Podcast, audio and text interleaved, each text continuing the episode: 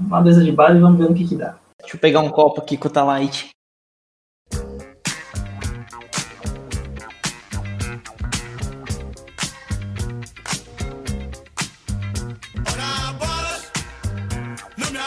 Jogava mais o Putaria Suruba Gostosa. Só que a diferença é que as palavras podem machucar de verdade. Eu não vou ficar aqui defendendo que a Terra é redonda. A sua vontade de queimar pode até ser maior, mas não é suficiente. E a vida aí? Ah, tá bom. Primeira semana ali foi. Nossa, parece que passou um mês em vez de uma semana, velho. Consegui estudar bastante coisa, assim, tipo, fiz uns cursos. Tava lendo um livro aqui. Qual livro você tá lendo? Trabalhe quatro horas por semana. Meta de vida, cara. Nossa. Aí no final do livro tá escrito assim: faça um livro sobre como trabalhar quatro horas por semana. Ah, de certa forma ele também faz isso, né? Mas ele dá várias dicas assim, de produtividade, para você também tipo, automatizar algumas coisas, né? Sim. Ele prega que você tem que fazer as coisas a quanto mais automática e com menos interação sua, melhor, entendeu? Entendi. Ele também dá as outras dicas, do tipo, ah, às vezes o segredo não é ficar milionário, às vezes o segredo é você ter dinheiro para fazer aquilo que você quer, entendeu? Não necessariamente precisa ser milhões. Sim. Eu já te contei a história do. Todo mundo contava na faculdade, mas ninguém sabe quem é o cara, né? Ele era formado em programação, né? Aí ele trabalhava numa empresa que faz teste. Pega a programação de outra pessoa e fica arranjando bug, entendeu? Uhum. Teve um cara em específico, ele programou o computador dele, ele só precisava ligar o computador, o computador dele fazia tudo. Recebia o e-mail, via o que, que tinha que resolver, aí já mandava, tipo, o próprio sistema fazer, daí o sistema testava, já dava o retorno, já informava qual erro era e tal. Essa era a lenda, né? Ele ia pro trabalho, levava o notebook dele, ligava o computador do trabalho, o trabalho ficava lá e daí ele ficava no computador dele jogando LOL, qualquer coisa do tipo, assim. Entendi. Descobriram isso depois de três anos que isso aconteceu. Aí, esse cara foi demitido. Foi demitido por quê, velho? Esse cara é um gênio, mano. Deveriam dar aumento pra esse cara, velho. Pois é. Isso também é uma coisa que o livro prega um pouco, né? Ele fala, as pessoas elas trabalham para ser produtivas, para receber mais trabalho. Só que fala, até que ponto isso é certo? Porque você acaba sendo programado para fazer isso. Ah, quanto mais possível, e se possível, abrace mais coisas, e você, tipo, vai ser promovido, entendeu? Sim, sim. Porque é controverso. Eu sou bem contra esse negócio. Se esforça pra caralho e tal. É, o que, é exatamente o que a empresa quer, né? Que você se mate e você seja, tipo, mega produtivo e tal, né? Uhum. Eu sou contra porque isso não é abertamente conversado pelas empresas. As empresas deviam falar isso pros seus funcionários. Quem trabalhar mais ganha corrida. Mas do jeito que é muito do tipo, bate nas costas e fala: ah, nossa, olha como você é um ótimo funcionário. Sim. Assim, eu também não sou a favor do comodismo, sabe? Mas é. Depende, né? Se o comodismo tá pagando 15 mil. Mas aí é uma situação hipotética, né? Tipo, eu não sou a favor disso também. Não sei, cara. Acho que é muito mais uma questão de quebrar os paradigmas, sabe? Não sei. Não, não, não vejo por esse lado. Senão tudo tem que ser quebrado, entendeu? É, e toda regra tem exceção, né? A gente vai ficar falando das exceções a favor, exceções contra. Né? Tipo... Mas se isso for uma regra, então significa que nem toda regra tem uma exceção. Nossa, eu nem comecei a beber, tô falando merda já. Caralho, eu esqueci de botar a cerveja na geladeira. Coloca no congelador, deixa lá, tipo, uma meia hora, bota. Ah, eu, eu, não, eu não gosto de colocar no congelador, mano. Sempre congelo eu fico puto. Ainda mais que é, é uma Baden-Baden, mano. Aí eu vou congelar Baden-Baden, eu vou ficar muito puto. Escolhas, cara. Aí é pílula azul, pílula vermelha. Você vai tomar cerveja meio quente, você vai tomar ela gelada com risco de congelar. E você, como é que tá as coisas? Ah, eu tô de boa. Fazendo vários nada, fazendo exercício, tô editando podcast pro Bob. Aí ele tá fazendo um podcast sobre Fórmula 1, né, com os dois amigos dele. Eu trocando ideia com ele, tipo, ah, se querem como, assim. E às vezes você até encontra uma outra forma de você ganhar dinheiro, né, cara? Cara, se isso for dar dinheiro ou não, eu sinceramente acho difícil, mano. Eu nem tô investindo nisso. Não, eu tô falando quanto a você ganhar uns trocados como editor, entendeu? Ah, tá. Quem sabe um dia. Vou editar pro. o- É, Cara, a gente nunca sabe o dia de manhã, né? já sabe, né, velho? O pior é que eu peguei um podcast que ele fez pra editar, mas ele não sabe, né? Eu Só. Porque, mano, assim, você pode ter o melhor editor do mundo. Eu acho que se você não tiver conteúdo pra falar, mano, não, não tem salvação, não, mano. Já sei, peraí, peraí, peraí, peraí, não fala nada. Vocês estão falando sobre um. Não. Droga, errei. Foi quase lá, foi quase lá. Se te dá a segunda chance, você acerta. Não, não vou acertar. Tal- Talvez seja um podcast de um concorrente aí do, da cultura pop, não sei. Exato. Ah, beleza, beleza, beleza. Caralho, tô bom nisso, hein? Aí você metaforou. Metaforar. Metáfora em dois tempos. Tá comentando com o meu primo, tipo, o problema do seu concorrente, ele não tem nada. Ele não tem a carisma, não tem a parte de humor, não tem. Aaron, Nossa, até caiu, até caiu, você é louco. você farpou tanto que o Craig te cortou.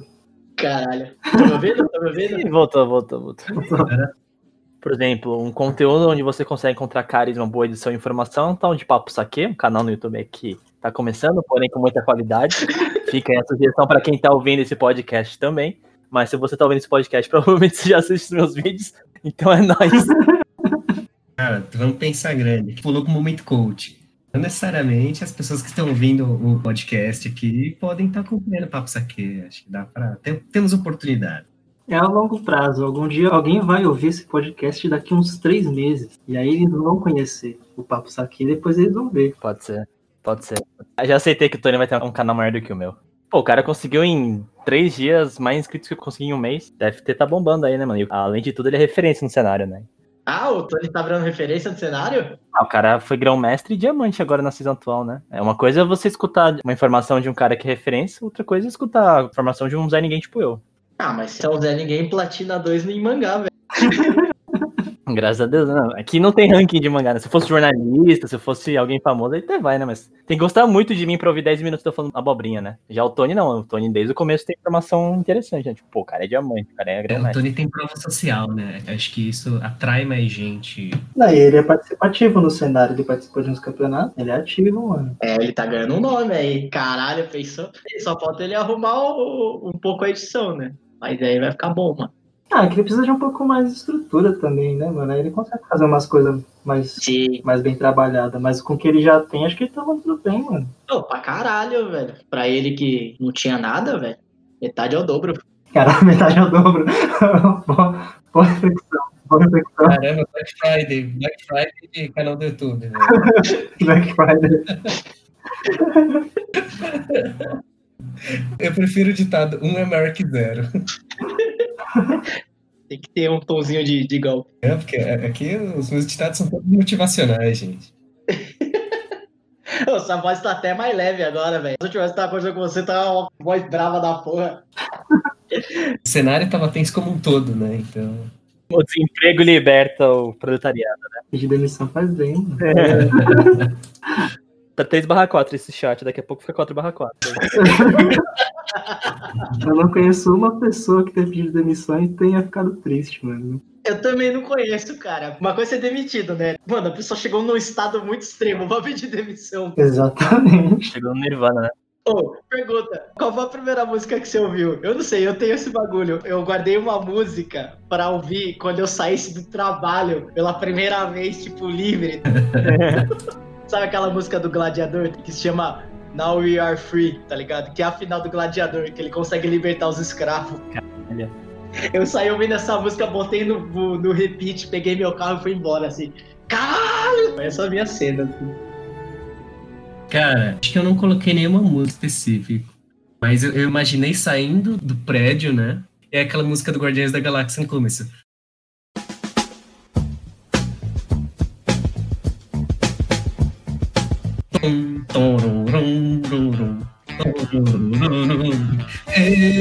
Você dançando, né? É, exato. E eu saindo dançando assim do- da porta. Esse é seu cenário, mano. Essa é a sua lembrança. É, tornou a minha lembrança, mas eu não toquei neles, era a minha visualização, assim.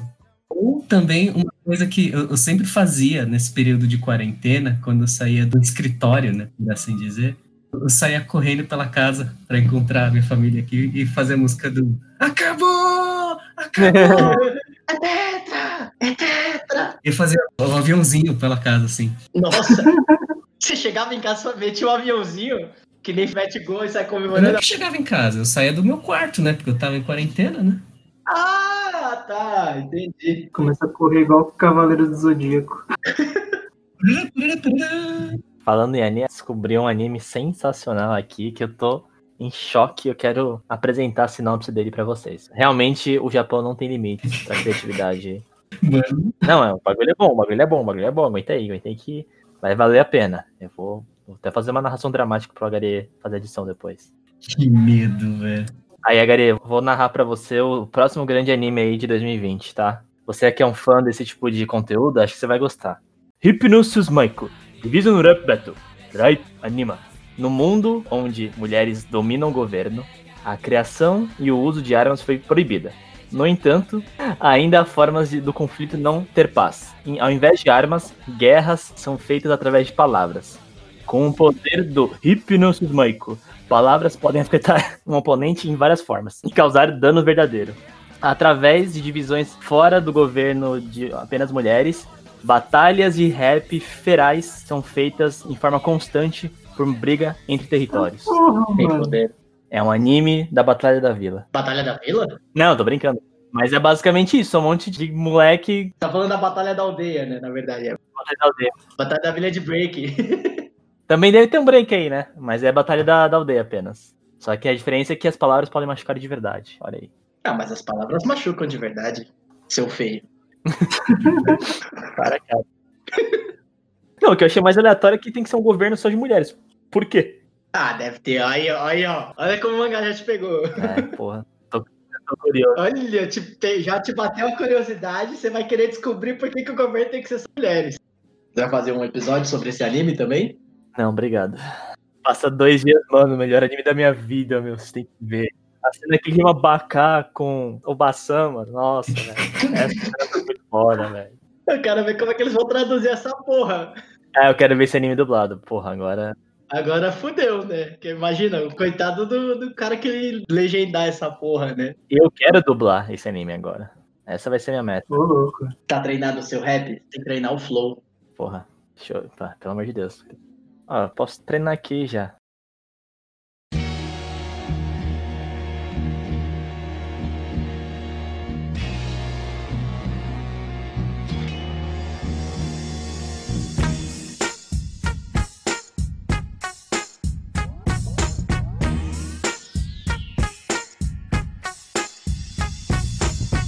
Criança fui marcado dentro da minha alma. Eu tenho a fúria, a raposa de nove caudas. Eu sei nunca desistir. Eu sei nunca vou fugir. Eu sei nunca volto atrás. É minha conduta ninja. Ninja. Sim, lutarei até o fim. Custe custar pra mim, porque nasci pra ser assim.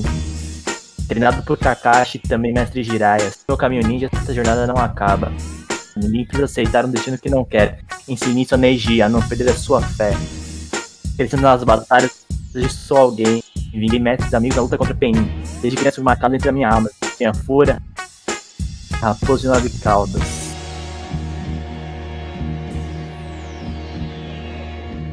Dá até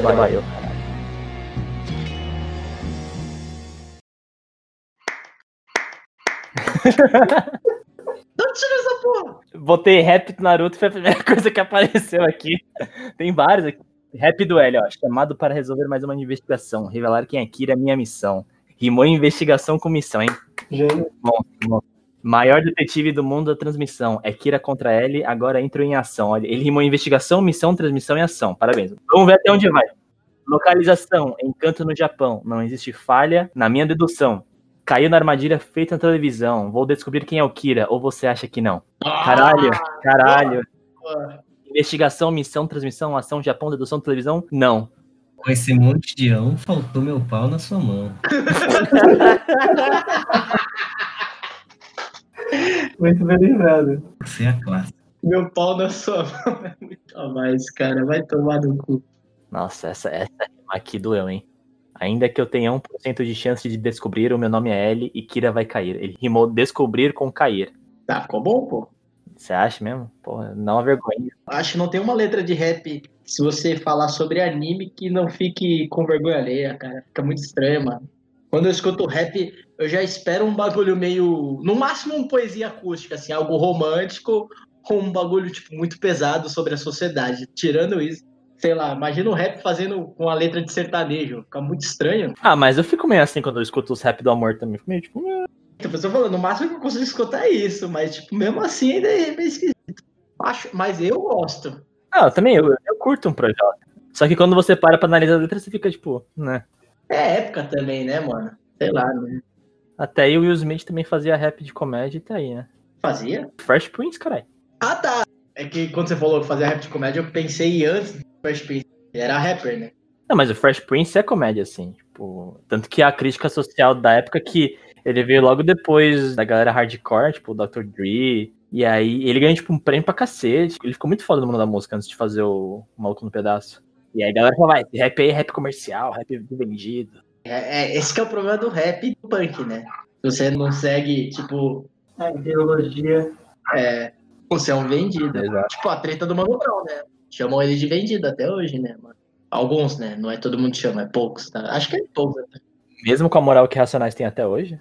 Então, essa discussão é até longa. Porque o Mano Brown, ele fez propaganda pro Free Fire Sim. e ele também fez um disco que eu acho até legal, mano, o Bug Nipe. Que já é um bagulho mais suave e tal, é, é ele ostentando, vamos dizer assim. Eu vi uma entrevista do Elião, da RZO, né?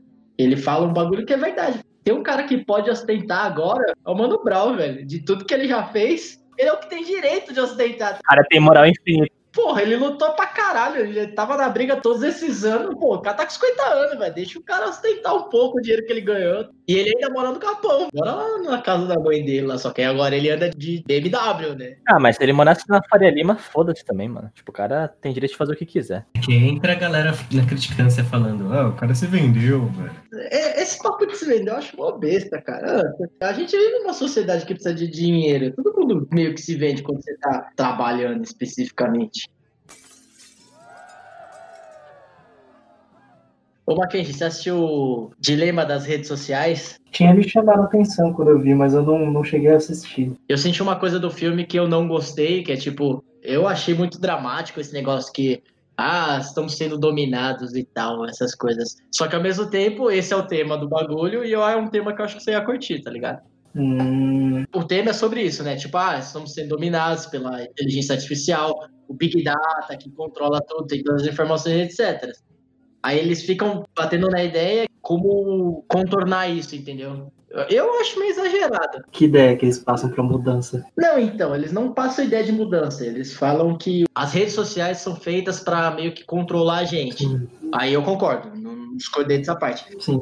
Por causa do capitalismo, concordo também, etc. Só que isso é tipo, ah, isso é maléfico, devemos arrumar isso, é culpa nossa, entendeu? Eles meio que culpam eles mesmos, programadores, que criaram esse sistema, que tipo se baseia em lucro.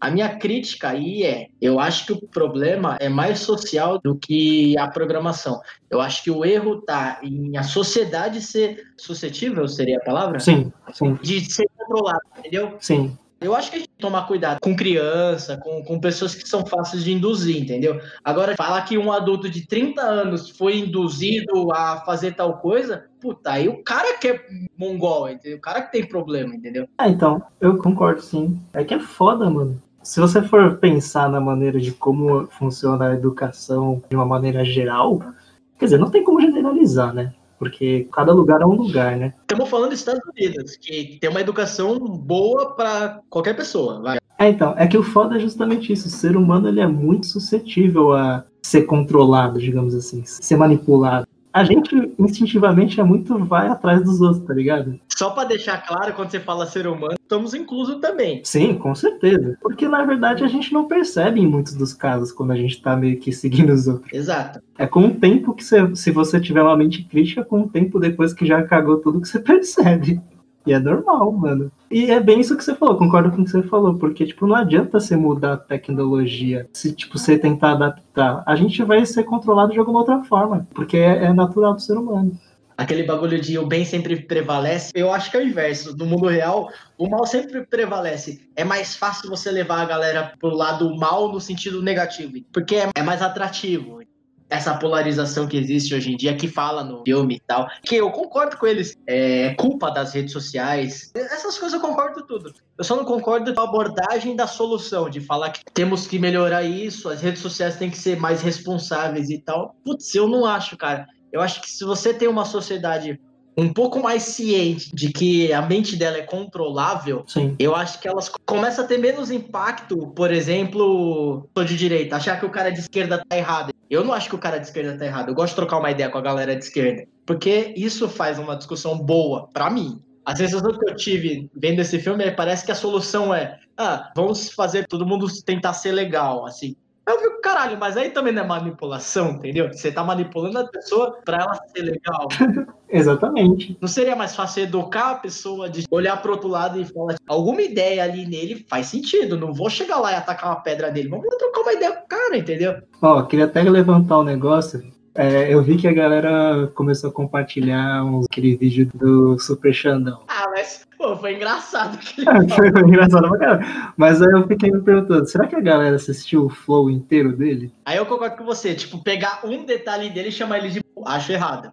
Então, porque, mano, eu assisti o flow inteiro dele e, mano, o cara é inteligente pra caralho, velho. Não posso ter a certeza que a Terra é redonda. Beleza, eu tenho minhas provas que a Terra é redonda. Às vezes até as suas próprias provas podem ter Ter falhas, né? Tipo, sei lá. verdade, exato. Eu não vou ficar aqui defendendo que a Terra é redonda, porque vai que ela é plana mesmo e a gente tá sendo enganado todos esses anos. Eu assistindo o flow dele, eu fiquei olhando assim, você não me convenceu que a Terra é plana, desculpa, eu ainda acho que ela é redonda.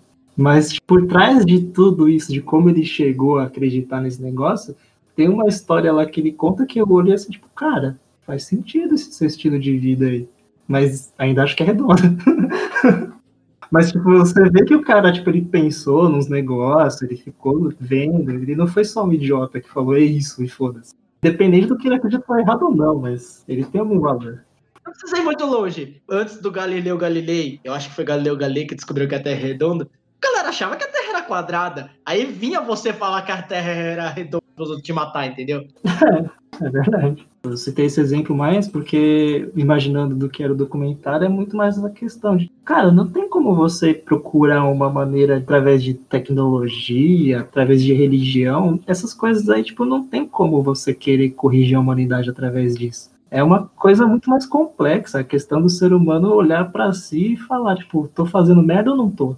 E se corrigir. Se não fizer isso, não vai mudar nada, cara. É, vai continuar queimando plantação, vai. Aí fica 45 graus no dia seguinte, aí não sabe por quê.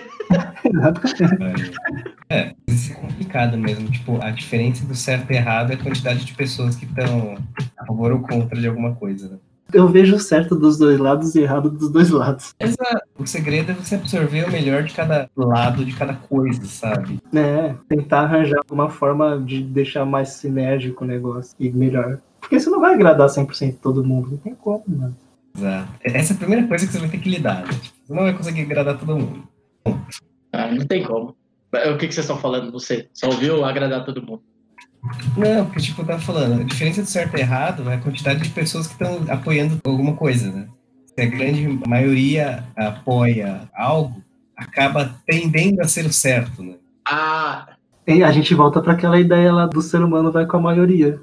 Você vê que a maior parte tá indo para um lado, ah, então vou com esse aqui que eu acho que eu eu tenho uma história dessa, onde eu trabalhei aqui, nem vou citar nomes e tal. Toda vez que rolava uma discussão e tal, não importava se eu tava certo ou eu tô errado, sabe? Mas o problema é que era eu de um lado e cinco pessoas do outro lado. Eu me fodia. Daí não tinha discussão. Não importava se eu tava certo ou tava errado. Eu lembro que você comentou disso, né? Que você era sempre contra, né? Tinha muita coisa que eu me incomodava. Sei lá, cara. É... Teve a história de uma amiga minha que ela foi num evento do cara falando que ele era mentalista. Acho que é mentalista, né, Kenji? Sim, é, mentalista é um cara que mexe com hipnose, com manipulação sugestiva, uns negócios assim. É, isso. O cara falou que era mentalista, que ele tava vendendo o curso. Esse é o início da palestra. Aí ele começa a provar que ele é mentalista. Ele chama duas pessoas da plateia, ele fala abertamente, eu estou colocando na sua mente X coisas e tal, né? Eles fazem o jogo de Jaquempô. Daí, ah, Jaquempô, pedra e papel. Aí outro, papel, não sei o quê.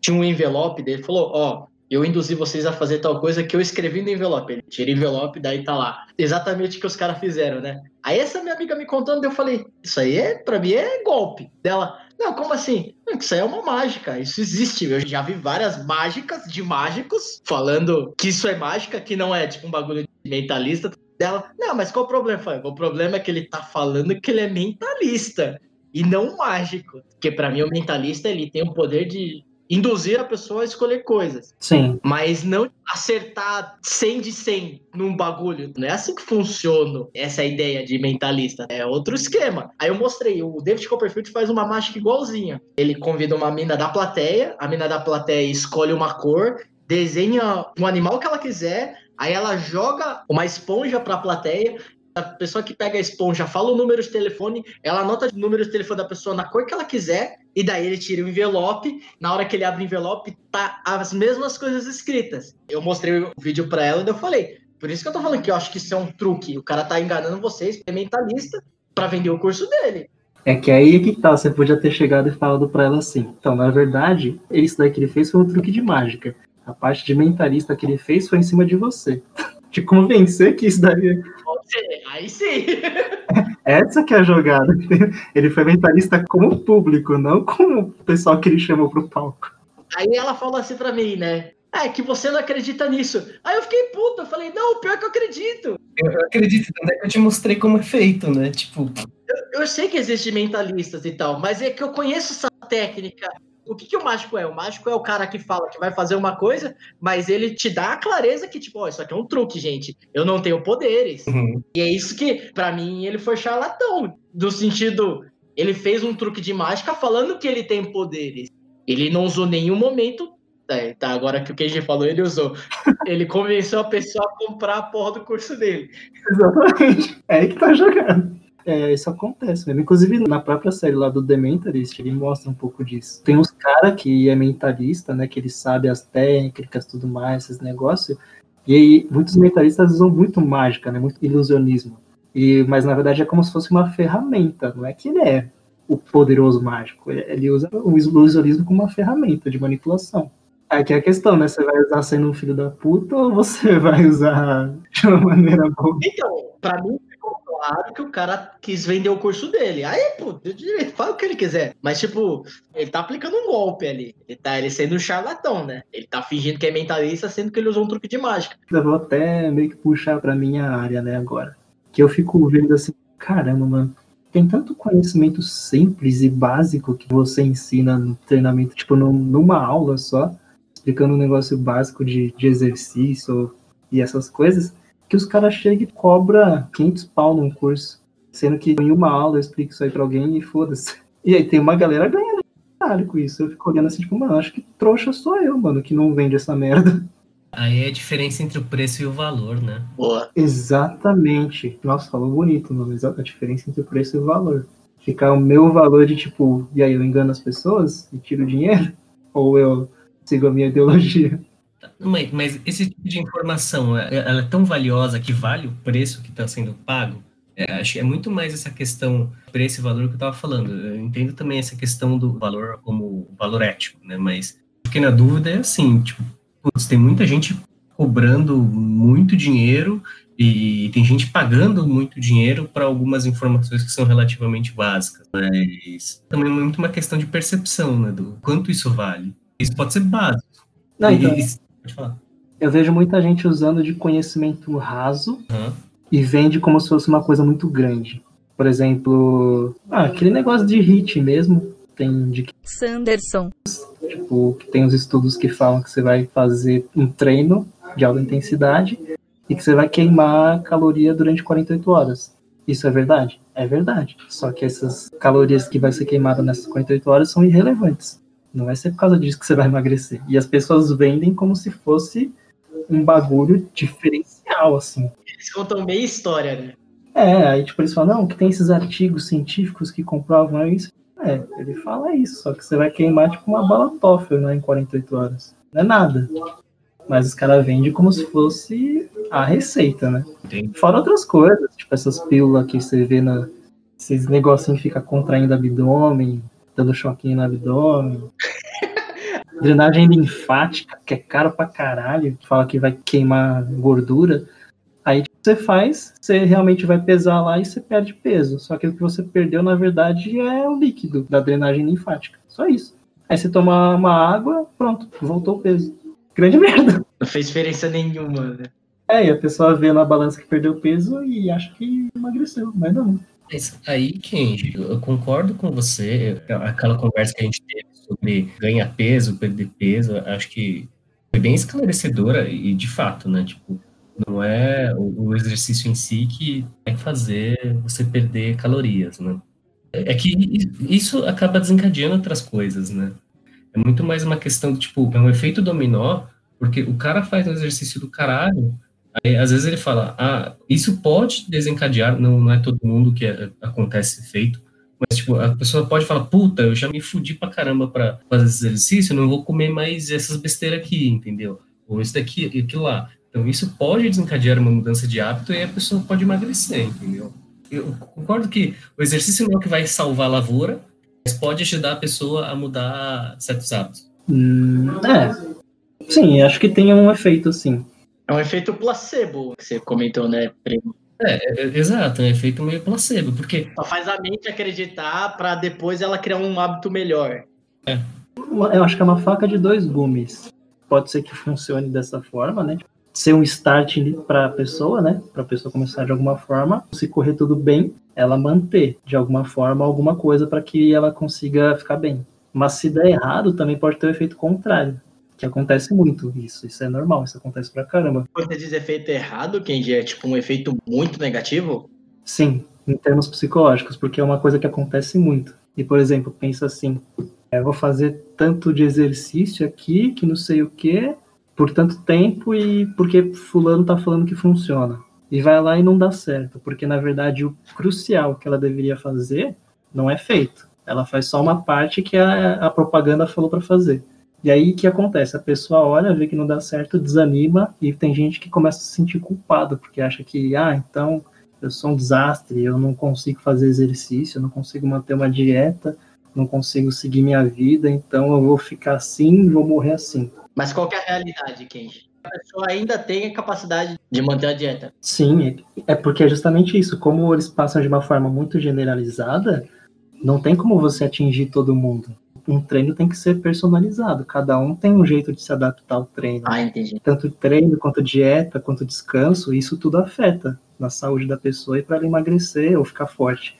E se você não entende qual é o perfil da pessoa, adianta você passar um treino generalizado, porque pode ser que não dê certo. E aí não dá certo e a pessoa desiste porque acha que o problema é ela, né?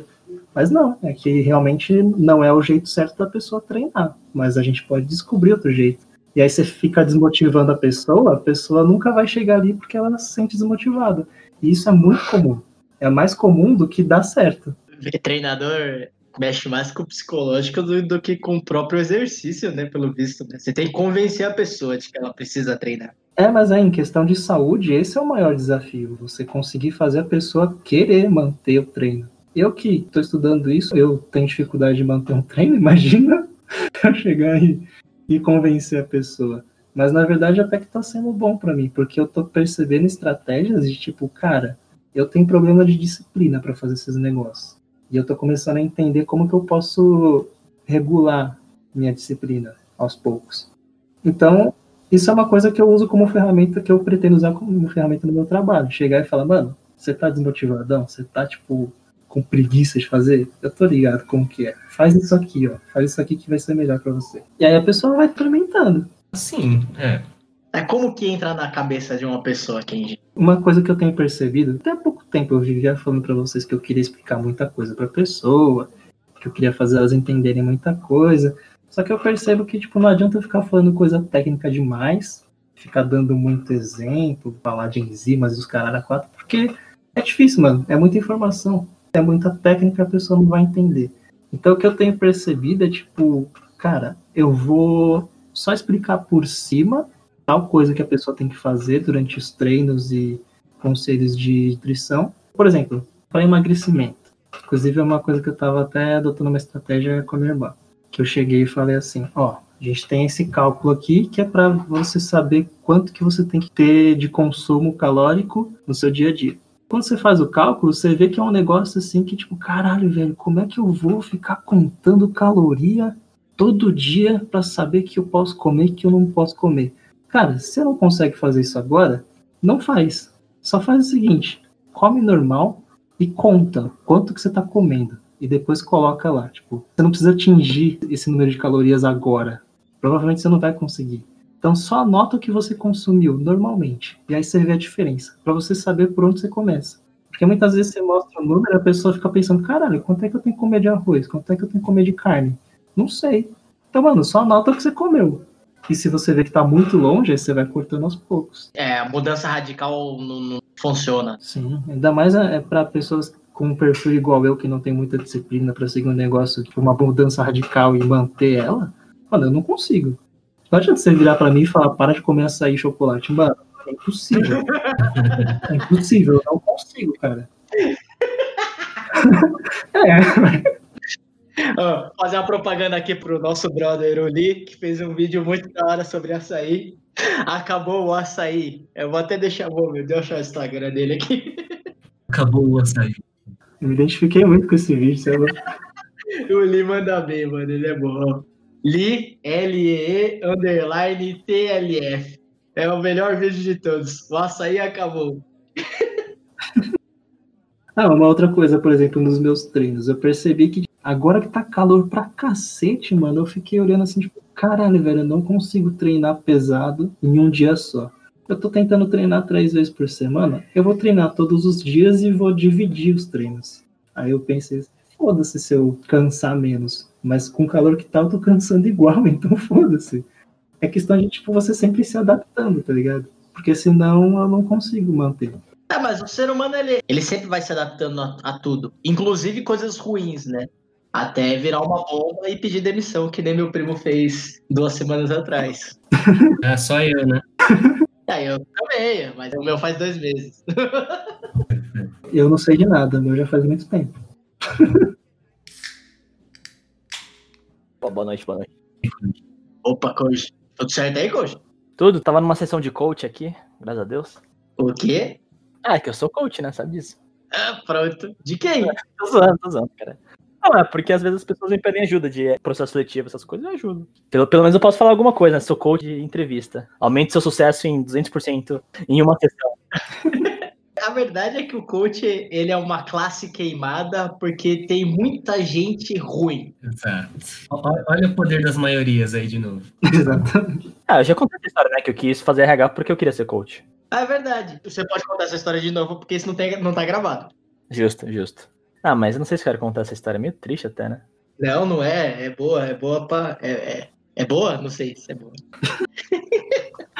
Meu bêbado, eu bebi rápido demais. Eu também, eu também. Eu tô suando já de, de cachaça aqui. Eu não, eu não comi nada, agora que eu tô me lembrando, velho. Eu tô bebendo pra caralho. Meu estômago vai mandar lembranças. Vou azazinar o fígado. Manda aí, coach, coach. Coach, coach. É, cara, em 2011, olha só, cara, eu não sabia o que queria fazer da minha vida ainda. O meu pai mostrou um programa na Record chamado O Motivador, que era um coach de saúde que ajudava as pessoas a perderem peso. Só que não era essa canastragem que o que a gente está acostumado. Era um cara que estudou psicologia, estudou essa parte de hipnose, é, de motivação, realmente teve uma formação acadêmica, ajudava essas pessoas a manter a dieta, a manter a rotina de exercício. Então, era quase que uma terapia, assim. Só que ele fazia algumas, alguns exercícios de coach, né? Tipo, fazia um plano de ação, ele ajudava a pessoa a, a, com os exercícios de, de motivação e tudo mais. E pensei, caralho, mano, o cara ganha dinheiro com isso? Da hora, tipo, se eu puder trabalhar com isso, acho que vai ser massa, assim. Aí eu mandei um e-mail para ele. E eu tenho esse e-mail até hoje. O cara me respondeu numa boa. Tipo, ah, eu queria saber como que eu viro coach. E ele explicou, ah, coach não tem uma formação, é, na verdade é uma especialização, mas eu recomendaria alguma faculdade com base social, base humana. Então, psicologia, administração, sociologia, são cursos que podem te dar uma base legal. Para aí depois você procurar um curso de especialização em coaching. Isso em 2011, assim. Tipo, coaching não era famoso. Nem existia o termo ainda, né? Não existia, não existia, tá ligado? Não, existia, mas assim, era, era esse. disseminado. Tem pessoas que praticavam no Brasil ainda, né? Não, não existia o coach influencer ainda. Eram realmente pessoas que trabalhavam muito tempo no mercado, ou com psicologia, ou na parte de administração, e resolveram fazer essa parte mais de ajudar uma pessoa a cumprir um objetivo. O coach é isso. Tipo, vou te ajudar a emagrecer, vou te ajudar a passar no vestibular, vou te ajudar a ganhar uma medalha olímpica. Não sei. A pessoa define um objetivo e o coach ajuda. E eu falei, cara, da hora, assim. Aí comecei a ver, estudar, assim, ver que a galera ganhava bem, cobrava tipo 200, 300 reais por sessão. E era uma profissão mega respeitada, porque só tinha gente fodida fazendo. Pensei, mano, da hora, vou fazer esse corre aí. E aí eu fiquei entre psicologia e ADM. E aí quando eu descobri que psicologia você tinha que abrir sapo, abrir cérebro, essas coisas, porque você tinha que estudar anatomia, né? Sério? É, pô, eu falei, não, tô de boa, tô de boa. Eu era muito ruim em biologia, né? Então não ia rolar. Aí a ADM, olhei a grade curricular e pensei, ah, mano, é um pouco de tudo e muito de nada, então é nóis. e, e fazer ADM sempre com foco em trabalhar com RH. E aí, muitos anos se passaram, coach virou o que virou. A verdade é, a verdade é, Fábio Garia, que eu, eu, daria um ótimo coach. Eu tenho todas as ferramentas para me vender, só que eu não, consigo, assim. Eu, eu, prefiro fazer de graça porque eu sou trouxa. Mas é isso. Que isso, cara? Não pensa assim, não. Ah, cara, eu acho muito sacanagem cobrar pelo que eu faço, assim. Eu até poderia cobrar, de verdade, poderia comprar uns 50 reais, 70 reais pra fazer uma mentoria, fazer uma assessoria de currículo e tal. Eu também não tenho saco pra isso. Eu faço pra quem é amigo ou amiga, porque tá precisando, e é nóis, assim. Acho que talvez trabalhar disso não teria saco também no mundo paralelo, onde coach não ficou banalizado, provavelmente virei coach, mano. O fato do coach ficar banal te reprimiu um pouco a ser coach também. Então, são, são dois pontos. Tem uma questão, acho que até de, de ego, assim, de eu não querer me associar com uma parada banalizada, mas também de mercado. Tipo, é muito mais difícil ser coach hoje em dia. A credibilidade do coach caiu bastante, né? É, mano. Se ainda desse muita grana e fosse desbanalizado, eu faria de jeito, pô, ganha grana e foda-se, mas nem isso eu vou conseguir. Talvez eu até tenha preju, né? Mas é isso, mano. Mas recomendo aí, quem, quem tiver vontade de ser coach, vai, vai lá, vai lá. Vai ser coach, primo? Pensando seriamente.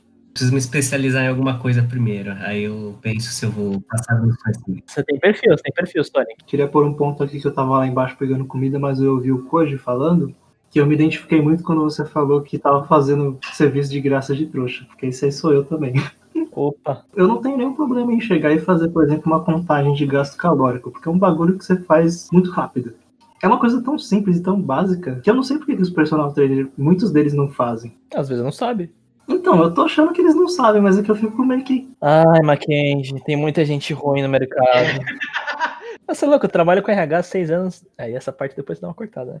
Mas tem gente que não sabe nem falar como ser humano. Ah, vou deixar, você não falou nada demais. Não deu nomes. É, então, a full. Brincadeira. É que a gente perguntou? O que ele falou que eu, eu, não, eu não, não, ouvi? Ah, não, eu tava só falando que, que eu me identifico muito com essa coisa de eu não cobrar, porque eu me questiono muito, tipo, por exemplo, tem uma, uma amiga minha, semana passada ela mandou mensagem e falou assim: eu tô treinando já faz uns dois, três meses, e eu comecei a perceber que meu joelho começou a estalar toda hora. Eu não sinto nenhuma dor. E aí ela tem uma amiga lá que é fisioterapeuta, e a amiga dela falou assim: não, ó, se não tá doendo, não tem problema. Mas toma cuidado e toma. Acho que era colágeno que ela mandou tomar. Aí eu cheguei e falei assim: então, provavelmente o motivo dos estalos do seu joelho deve ser por causa do, do, da parte tipo, que tá precisando alongar e corrigir o movimento, né? E aí ela chegou e falou o que muitos profissionais antigos e vivem desse mito até hoje, faz 20 anos, parece que não leio um artigo há 20 anos. Ela chegou e falou assim: ah, ele falou pra eu fazer agachamento e não pode passar o joelho da ponta do pé. Eu, caralho, velho, isso aí já foi desmentido nos anos 90. Ah, mas repete. Eu, eu achava que isso era verdade. Nossa. É, então, não é bem assim que funciona. É, é que é mais seguro você chegar e falar pra pessoa fazer isso do que ensinar direito. Não é a forma correta. É, tipo, é a mesma coisa que um médico chegar e falar assim: você não pode fazer agachamento. Mano, se você senta, você faz um agachamento. É a mesma coisa que você falar pra pessoa nunca mais sentar na vida. A gente vive de mito, né, Maqui? É. Começa que a gente tá preso no mito da caverna, que é a Matrix original, né? É o remake da Matrix. A gente acredita na, na loira do banheiro até os 15 anos, velho. Não tem jeito. Até os 26, às vezes. Mas então, outra coisa que eu venho percebendo é justamente que é o meu problema é saber fazer meu marketing. De passar entrevista. Eu quero até trabalhar em algum lugar, mas, tipo, inicialmente eu tava querendo fazer um material legal pra virar personal por enquanto. Só que eu fico olhando assim, tipo, caralho, velho, eu não sei passar informação simples e atrativa. Ah, mas aí é treino, Mackenzie, não tem jeito. Putz, aí é outra faculdade, né? Você saber passar informação é um talento à parte, assim, né? É um bagulho que é difícil fazer. É, é uma habilidade que você pode treinar, entendeu? Eu acho que é muito uma questão treinável também. É só começar a fazer. Como você testar a informação. É como tudo na vida é treino. Na, na, minha opinião, não tem nada que você não possa ser. Você pode ser tudo, tá ligado? Não vá querer ser o, o Usain Bolt com 40 anos, né? Não seja um cara exagerado. Mas, tipo, por exemplo, ah, eu quero virar professor. Começa do zero, como qualquer outro professor começou, entendeu? Por exemplo, o, o Marquinhos está com esse problema agora de como colocar no papel de um, de um jeito atrativo e tal. Pode ser que não seja hoje que seja atrativo, mas amanhã talvez seja, entendeu? Sim, sim. Mackenzie, já demorou pra você fazer conteúdo no seu Instagram pessoal, cara? Tava pensando já em fazer alguns conteúdos, mas deixar guardado, não quero colocar. Porque se o craft pegar, eu tô fudido. Ah, entendi, entendi, entendi. Deixa sacado assim na gaveta, mas vai fazendo. Tipo, você vai estar sempre pesquisando essas coisas e aí vai trazer mais conteúdo. Então, tipo, também o, o seu valor perto do mercado também vai ser diferente, entendeu? Pode cobrar isso. E às vezes você pode ter muito essa questão de, de bloqueio do tipo, ah, é, eu sou, ainda sou estudante e tem pessoas que já estão há mais tempo nativa. Mas pode ser que elas não tenham o conhecimento que você tem hoje porque você é mais recente. Pior que eu tenho um pouco desse problema de insegurança mesmo. Acho que o ser humano ele tem essa insegurança. Sei lá. Eu, vou falar por mim, eu tenho muita insegurança de muita coisa, muita mesmo. Mas prefiro passar esse nervoso do que, tipo, viver sem ter esse risco. Puta frase de coach da porra! Enfrente seus medos. A dor de fracassar só é menor do que a dor de não fazer. E eu achei que quando eu tava falando com o Mackenzie já tava com um tom de coach, né? Você ganhou bem, cara. Mas a mensagem ainda vai, vai, tipo, no fim do dia só faz, cara. Mas, Mackenzie, a gente pode experimentar esse seu coaching digital comigo aqui. Eu tô pensando em fazer uma coisa e queria ouvir sua opinião. Por exemplo, se eu comer meio quilo de sorvete, eu vou engordar? Se você não queimar ele no dia, vai, com certeza. Não, mas se que queimar? Porque queimar é muito relativo, né? Se eu queimar meus neurônios jogando LOL, é uma forma de queimar energia. Puta que pariu. É, mas é irrelevante a quantidade de caloria que você queima só pensando. Pode, mas a minha vontade de queimar é maior do que o, que o, o sorvete. A sua vontade de queimar pode até ser maior, mas não é suficiente. Kenji, eu sou coach quântico, eu sou coach quântico, eu sei o que eu tô falando. Eu sei que a energia do querer afeta as calorias. Ah, sim. Basta eu querer 1340 vezes que eu vou queimar 1340 calorias. Aí, doutor estranho, aí eu não tenho como argumentar, né? Eu tinha uma professora de matemática que ela falava assim: pra você ser uma pessoa mais bonita, você tem que pensar, eu sou uma pessoa bonita. Eu falei, mano, isso aí não- nunca vai dar certo, velho. Não é assim que funciona a vida. O conselho certo seria, vai fazer uma academia, vai cortar o cabelo, né? Vamos. É muito complexo, tipo, você não precisa ser acima do que você é, tá ligado? Tipo, Difícil de atingir, cara. Uma autopercepção é difícil. digna, assim, de você não jogar nem pra cima nem pra baixo. Você tem uma autopercepção precisa de quem você é. É. Isso é foda. Isso é foda, isso é foda. Ok, agora eu tenho uma pergunta sincera, sem, sem escrachar. Diga. E é curiosidade, porque a gente tava namorando um sorvete aqui. Por que tudo que é gostoso engorda? Por quê, cara? Mano, açúcar e sal são condimentos incríveis, cara. Eu não sei também exatamente, mas eu sei que liberam os neurotransmissores que te dá tanto prazer. Não, eu também fico feliz como uma picanha, por exemplo. Não tem açúcar na picanha. Ah, e poderia se dizer que seria gordura. A gordura dá muito sabor, cara. A gordura tem açúcar, não tem o Kenji? Tem duas moléculas. São ácidos graxos, mas não sei o que lá que era. Aí, tipo, é muita energia concentrada, sabe? Mas isso é prazeroso no sentido psicológico pro ser humano? Boa pergunta, hein? Não sei o que dizer, não. Também tem aquela questão da saciedade, né? Tipo, tem algumas enzimas que geram aquela ideia de saciedade, alguns. Não sei se são hormônios. São é uns bagulho lá que libera que, tipo, te dá a sensação de que você perdeu a fome. Aham. Por isso que tem toda aquela questão, tipo, se você come muito rápido, você tem tendência a engordar mais, porque. Tipo assim, você tá com fome pra caralho agora. Vamos colocar em números, assim. Você tá 100% com fome. Tá.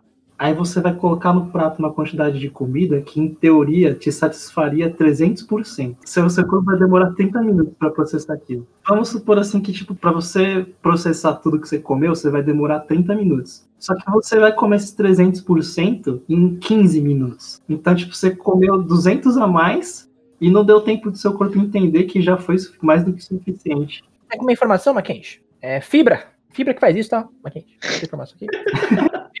dá saciedade. É verdade, pesquisei no Google. A fibra, ele mata mais, dá essa sensação de que mata mais a fome porque ele demora mais para processar. Quanto é que deu? Deu 75 reais.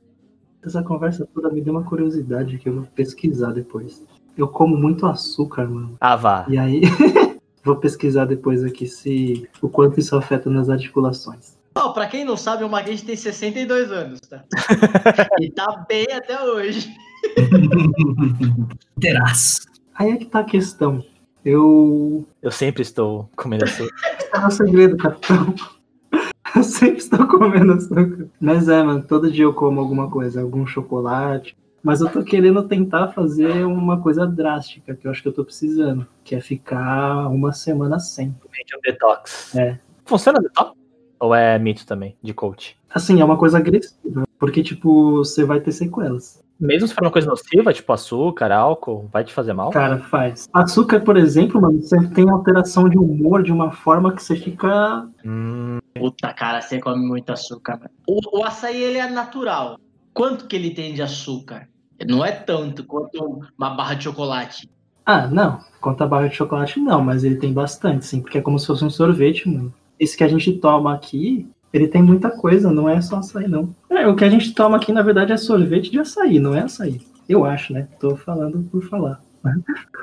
Ah, aqui não tem um especialista de porra nenhuma. Ah, o, o Mackenzie é estudado, hoje é administração RH e tal. mas ninguém tem diploma. Ninguém tem É. diploma. Quem tá ouvindo isso, gente, não leva como certeza o que a gente fala. É só groselha que a gente fala porque tá bêbado e fala groselha aí.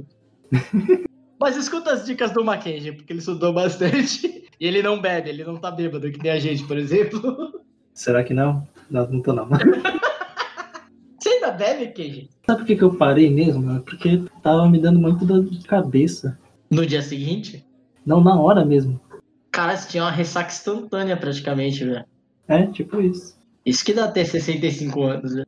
Pior que eu tô achando que é por causa de idade mesmo, cara. Desde os 29 para até 31, eu fui começando a sentir cada vez mais diferença. Mas eu via que era muito por causa de maus hábitos mesmo. Mano, meu, acho que o hábito que mais me destrói é o açúcar, cara. Por isso que eu tô nesse, nessa pilha de tentar fazer um detox. Ah, mas vale a pena, Kenji? Assim, que nem meu pai falou uma vez pra mim, quando ele teve uns problemas de saúde, dele, aí o médico não podia mais beber. Ele falou: Ah, mas se eu não beber, não vale mais a pena. É um bom ponto. Vale a pena você viver 10 anos a mais porque você parou de comer açúcar com 30 anos, tá ligado? Sendo que é o bagulho que você dava valor. Então, no meu caso, sim, porque eu tô percebendo que esse consumo excessivo tá estragando meu dia a dia. Mas, por exemplo, o quê? É, é tudo uma balança, né? Tô falando no sentido filosófico das coisas. Tem dia que, que eu fico mó sem vibe nenhuma pra fazer nada. Mas isso é por causa do excesso de açúcar? Cara, eu percebo que os dias que eu consumo menos ou um dia que eu consigo ficar sem, no dia seguinte eu me sinto melhor. Entendi. Caralho, que brisa, mano. É realmente uma droga, né? E eu acho que na verdade é muito consequência da falta de descanso que gera em mim. Você dorme mal, Mackenzie? É isso, né? Durmo mal pra caramba. Desde sempre, desde sempre. E eu percebo que os dias que eu consigo acordar bem e cedo, parece que rende mais. E alimento melhor também. Nossa, parece que o dia muda completamente, cara. Então, eu passo a noite acordada, mano. Mas um dos motivos de eu passar a noite acordada é pernilongo, mano. Pernilongo ataca muito, velho. Eu não consigo dormir, mano. Aí meu corpo meio que acostumou a dormir 7, 8 horas da manhã. Porque é a hora que o pernilongo dá uma descansada, velho. Nossa, aí é foda. Um negócio que, que a gente- eu, eu também tinha um problema com isso aí. Eu lembro até hoje do meu recorde. Eu matei 32 pernilongos em uma noite. Caralho. Tá maluco? Você não matou isso nem no LOL, velho. não, não mesmo. Nossa, velho. Sério, mano, eu tinha, matava muito pernilongo por dia, por noite, quer dizer. Era foda, mano. Isso sem a raquetinha eletrônica, era na mão mesmo. Era bom. Eu tô bem bêbado já, velho, pra ser bem sério. O pior é que eu, eu mandei mensagem pro Queijo porque eu queria trocar uma ideia com ele sobre mentira. O Among Us, tá ligado? Esse era o assunto que eu queria puxar. Deixar pra próxima. Oxe, não, vamos aí, ué. Não, a gente tá com tempo bom já. A gente fez uma hora e cinquenta aqui. Dá pra fazer um bagulho já. É que daí a gente bota mais gente que jogou com a gente, sei lá. Pô, é um assunto legal, né? Esse bagulho do impostor, etc. Assim, desses jogos assim, tipo, mind games, pra mim ainda o melhor é o Papai Noel do, do Warcraft, velho. Nossa, não, esse não tem como, esse não tem como. Esse é o concurso, é o concurso, é o Nossa, esse é o mais tosco de todos, cara. E é genial. To... Eu, respeito, Não, respeito. tosco de qualidade, qualidade. Tosco no bom sentido, né? Exato. Você jogava isso com a gente, primo? O Papai Noel? Cara, eu joguei muito pouco, mas muito pouco. Eu não lembro por que, que eu não jogava. Eu jogava mais o Putaria Suruba Gostosa. Um abraço aí pra Clara também, tamo junto. Isso, isso ficou estranho pra quem não, não souber. Procura aí, galera. Putaria suruba gostosa. Não recomendo jogar no Google.